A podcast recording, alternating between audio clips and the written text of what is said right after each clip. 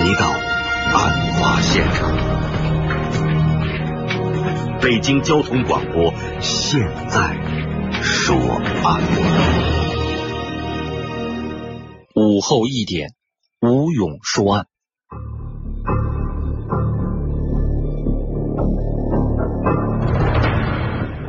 二零零五年的十一月四号，在唐山市滨河路开汽修店的宗鹏何爱明夫妻俩的才一岁半的儿子远远，在门口蹊跷的走失了。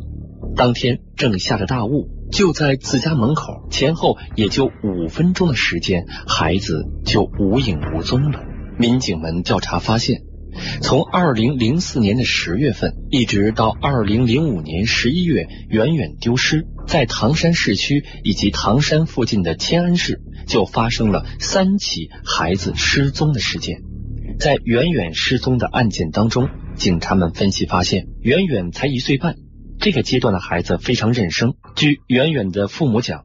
除了和远远非常亲近的人，只要是生人接近，他就哭。然而，在远远丢失的时候，远远恰恰没有哭。这说明抱走孩子的虽然不是他周围的亲人，但很有可能是熟人。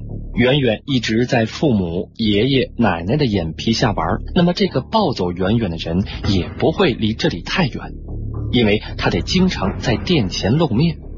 于是，警方以现场为中心，划一公里的范围，在这个范围内所有的单位里查找前一天离开的人员。警方在调查中发现，发现了六个没有正当理由离开的人，除了一个在工地上贴瓷砖的大工何彦贵，其他的几个人都陆陆续续的回来了，而且排除了拐走孩子的可能。虽然与这个何彦贵没有见面，但他却具有。最大的嫌疑，民警们立即向迁安市公安局调查何延贵的情况。何延贵家住在迁安市大河庄。既然知道了何延贵的住址，那么警察不如来个干脆的，直接扑到何延贵的家，把他给弄来问一问，事情不就好办了吗？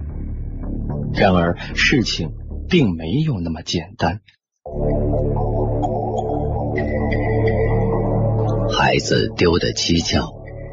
浓雾中不见了踪影。一个一岁半的孩子，自己能走出多远呢？何况他一直就在门口处，只是妈妈回到厨房盛一碗粥的时间能有多长？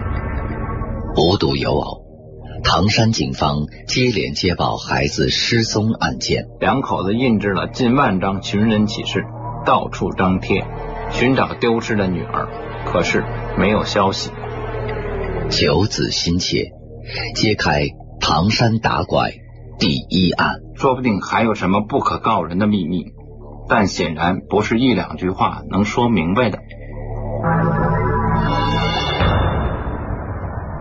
现在人户分离的情况非常严重，在甲地登记户口，在乙地住是现在常有的事儿。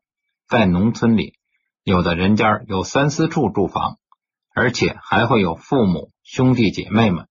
谁知道他会在哪一刻去哪里呢？唐山的民警们对大河庄的情况根本不知，贸然扑过去。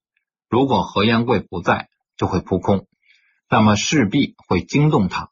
孩子要不是他拐走的，一切都好办；要真是他，不但达不到救出孩子的目的，反而给他送了信儿。他不但逃走，还会把孩子藏匿，这为以后的破案留下更多的隐患。二是农村里面家族势力严重，如果处置不当，就是孩子在那里也不一定能救出来。三是如果他现在已经把孩子卖出，那么还不知卖到何处，也许就在他的身边。买者一看警察来抓，就会趁机将孩子转移。而这个案子的核心就是一定要把小远远救回来。警察们决定守株待兔，为我们回忆此案的。是曾经对此案进行过深入采访的《人民公安报》编辑王锡全。警方既然决定守株待兔，但是如果何延贵拐走了孩子，从此一去不复返，又该怎么办呢？何延贵打回来电话，只是为了耍一个金蝉脱壳之计，警察又奈何呢？警察总有警察们的算计。何延贵离开时的迹象表明，他是临时匆匆忙忙走的，很可能是临时决定。他没请假，也没跟所有的人说，在出去之前都说是出去逛逛，一会儿回来吃晚饭。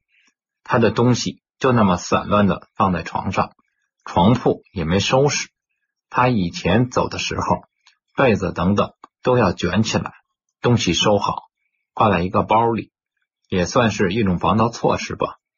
还有，他尚有两千元左右的工资没领，这对于一个打工的人来说，是一笔很不小的数目。他一定会来拿。最重要的一条是，迁安离唐山百余里。不远，但也绝对算不上近。虽然远远丢了的消息在唐山传得沸沸扬扬，但迁安已经不是唐山的地界，而且他的家在农村，是不会关心唐山这边怎么样的。而且警方也没惊动他，因此有理由等他回来。但是他说十一月五日回来却没有，而且电话也打不通，这不能不让人担心。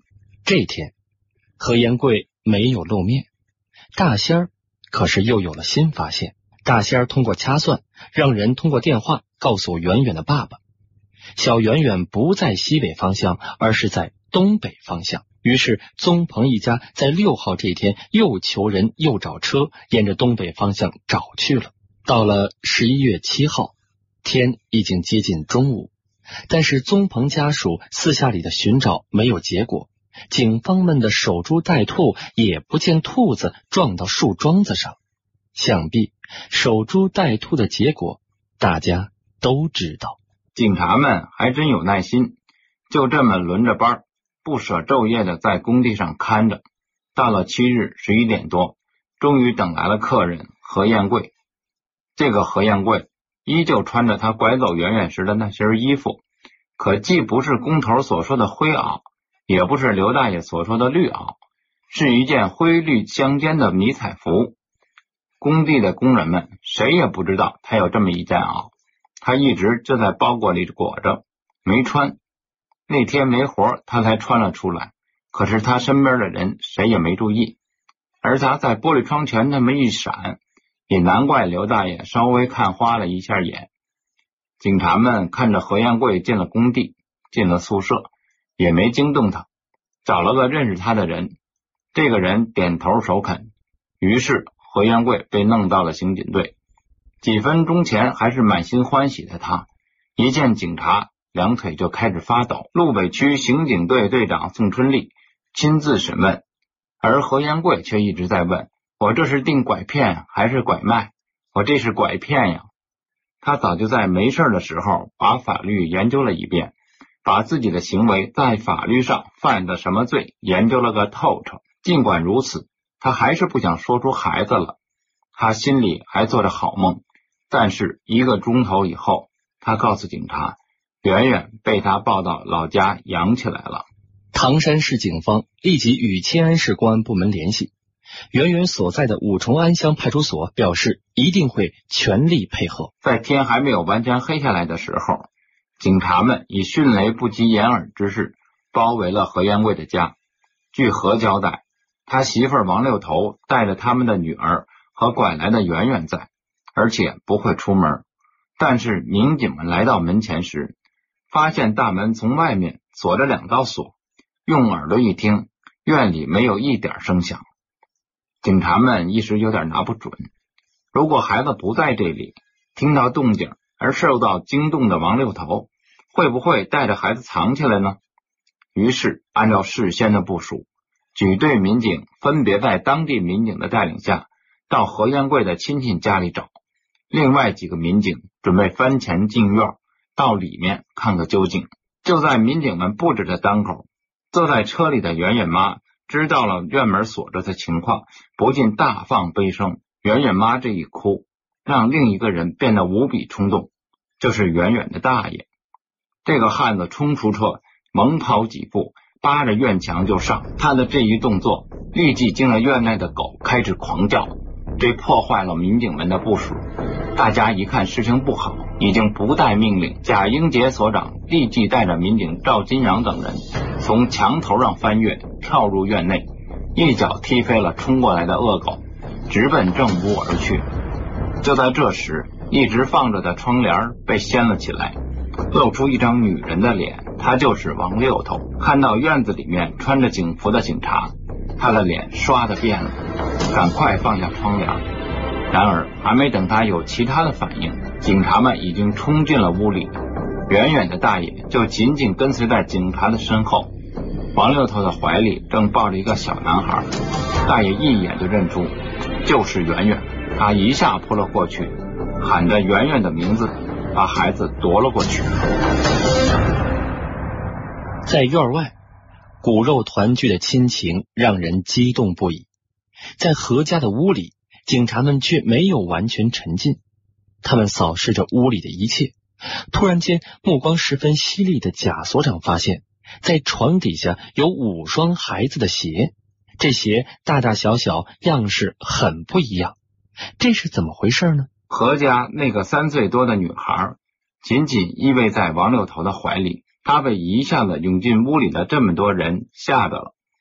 贾所长看了一眼孩子，看了一眼王六头。脑海里闪现了一下几个小时前被捉到的何艳贵，孩子怎么跟他们俩一点都不一样呢？他故意问了一句：“这是谁的孩子？”“我生的孩子。”王六头答。但那五双童鞋就在贾所长的心里转来转去，说不定还有什么不可告人的秘密，但显然不是一两句话能说明白的。况且，就是拐走圆圆这件事儿。他也有必要说明白。他背着孩子上了警车，一起来到了新立庄派出所。王六头一直紧紧抱着女儿。自从警察进家门，他想咬紧牙关不投口，可是警察们会调查呀。问他孩子在哪儿生的，他立刻张口结舌。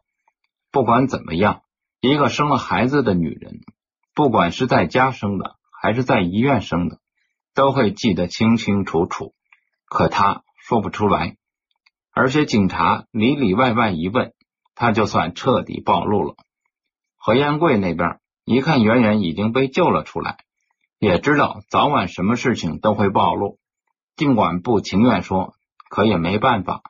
几乎是同时，王六头和何彦贵都说了实话。又是那个有着好听名字的荷花坑市场。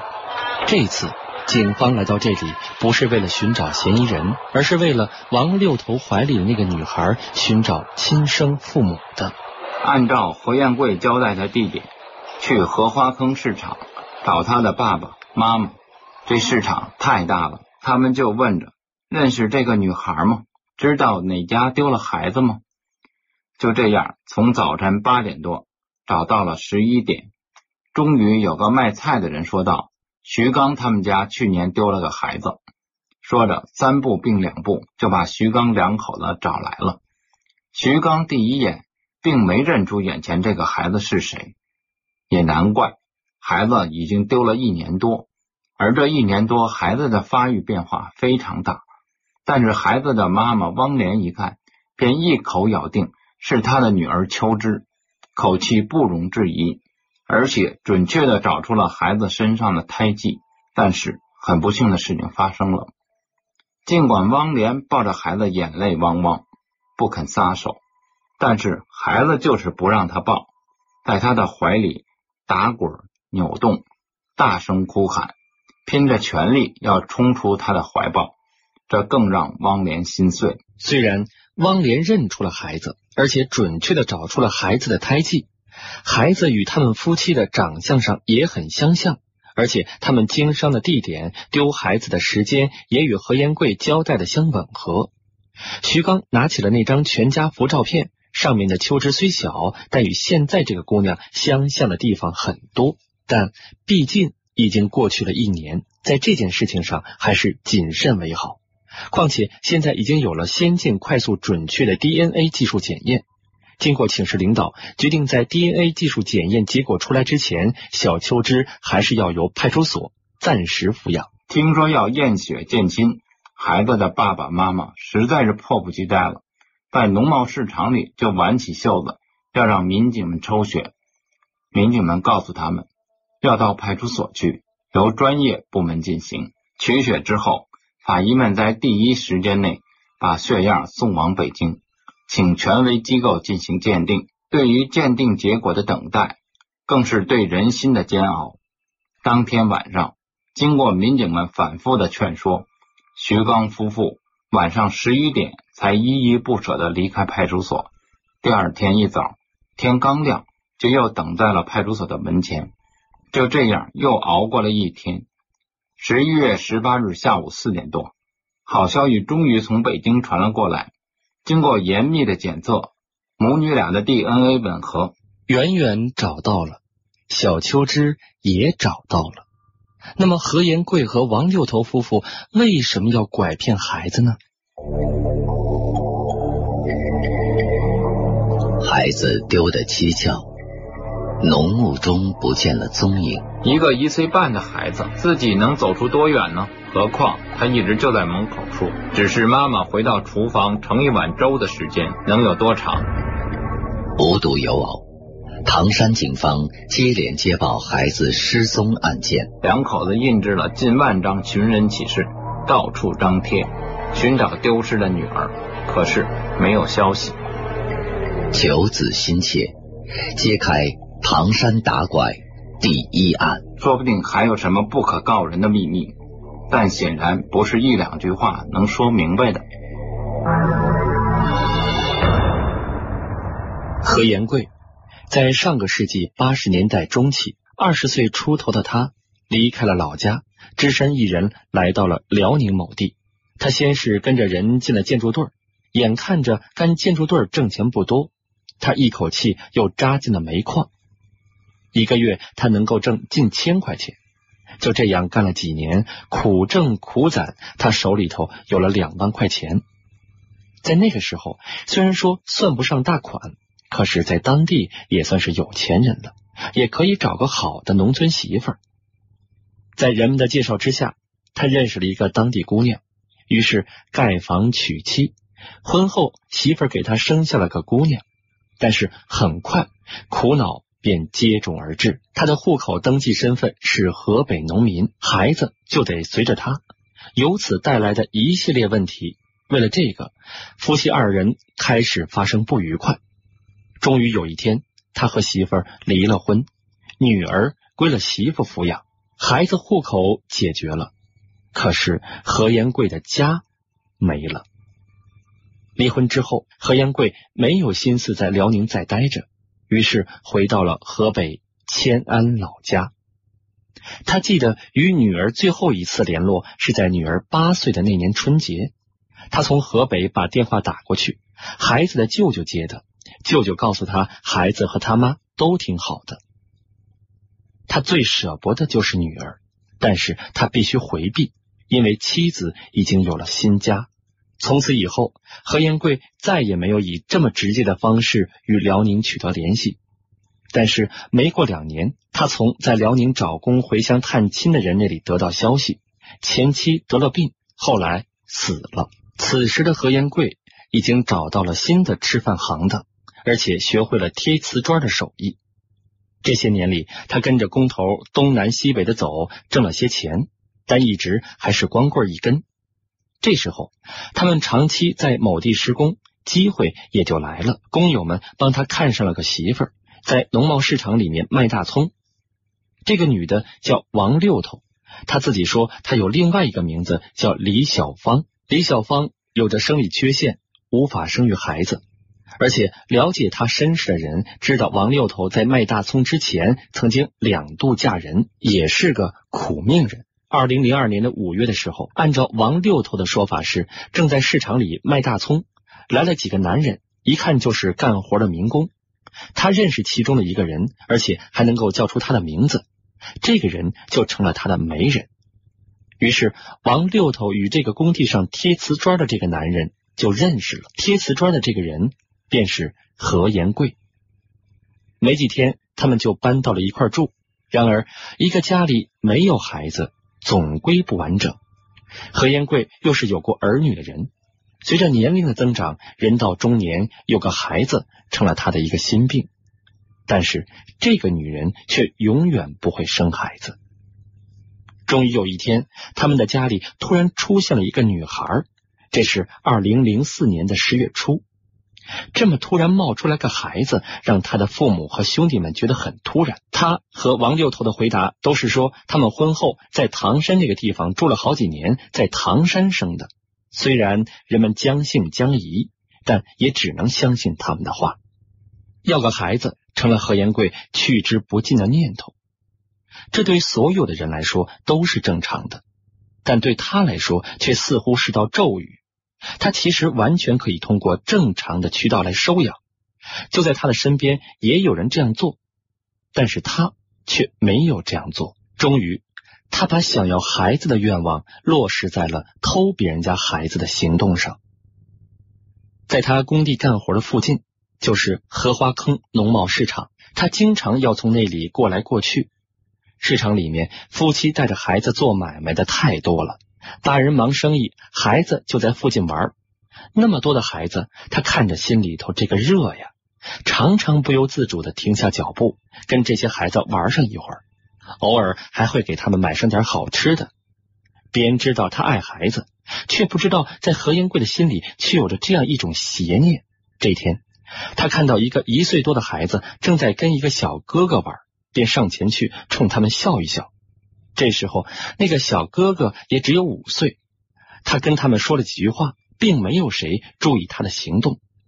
一开始，何延贵也没有料到这就是他拐走孩子的最佳时机，他还弯下腰来拉了那个小孩子的手，而就是这一拉手之间，邪念一下闪现，他偷看了一下四周，对孩子说要带孩子去坐汽车。一个一岁多的孩子能说出什么好不好？他一伸手把孩子抱在了怀里，那个小哥哥也没有意识到凶险的发生，这给了他可乘之机。他撒腿就跑，拐过一个弯，上了一辆摩的，直奔长途汽车站，坐车到了迁安，就把孩子抱回家。而此时的荷花市场，徐刚的家里已经乱成了一锅粥，他们的女儿小秋枝丢了。他的女人王六头见到这个孩子。真是喜出望外。后来何延贵把偷拐孩子的事情告诉了他，王六头什么也没有说。他们夫妻已经从最初的喜悦中平静了下来，又做起了新的美梦。现在他们只有一个女儿，这个孩子怪孤单的，给他找个哥哥或者是弟弟什么的。一来是有了个男孩，就算有了根，而且这样一样一个一儿一女多合适啊。二来两个孩子都是个伴儿。三来，咱们老了也有人养。两个人越说越美，可是他们也知道偷来人家的孩子自己养，伤天害理。到了二零零五年的五月一号，何延贵在工地旁边的富家屯农贸市场看到了一个男孩，他依旧采取叔叔带你坐汽车的手法，抱起了孩子就跑。半路上，孩子说要撒尿，他才发现这个穿着连裆裤的小小子是个小姑娘。但是他依然把孩子抱回了家，在家里玩了三天，趁着人少的功夫，把孩子放回了原地。这个被他抱走又送回的孩子就是陈美。陈美长得有点像男孩子样，再加上一身男孩子的打扮，也就难怪何延贵看花了眼。还是他，没出一个月又出手了。这天，何延贵休息在家，跟媳妇儿一起去迁安的五重安乡赶集。刚到集上，还没有来得及买东西，他一眼就看到了小吃摊子上的那个男孩。何延贵心里明白，一定是在等着家长给买吃的。他看出来这是个空子，连忙凑了上去，再说一句：“跟叔叔坐汽车去。”抱起了孩子就跑，直奔大河庄。丢孩子的人家出动了大批人马，已经把村子里外三层的包围了。更要命的是，村子里的高音喇叭不停的播着寻人启事，孩子早晚会被人家发现的，同时也饶不了他们夫妻二人，送到公安局法办那是最轻的，这之前不把他们夫妻打死也得扒层皮。他们一合计，还是把孩子悄悄送回去吧。所以他们半夜起身，何延贵抱着孩子上路，没想到路上就遇到了人，他扔下孩子就跑。怎么就会抱不来一个男孩子呢？何延贵始终这么想。工地转换到了唐山的滨河路，在这里一安定下来，他就开始寻找目标。没过几天，他就发现不远那家汽车修理店有一个小小子，长得好，双眼皮儿白白净净，刚会说话。从看见孩子，他就惦记上了。这个被他暗暗看上的孩子就是圆圆。十一月四号这天，他从店前经过，本来也是没有机会偷孩子，可是大雾成全了他。雾大，看不到马路对面，他听得见孩子父母说话的声音。但是没看见人，他把孩子抱了过来，孩子居然没哭。他掌握住了这一分钟的机会，扛着圆圆就跑，从刘大爷所开的汽车美容店前跑过，被刘大爷看了个明白。跑出几百米后，坐上一辆黑摩的，在漫天的大雾里逃到了丰润。为了不让人知道，他就关了手机。到了丰润之后，他在一家旅店里住了下来。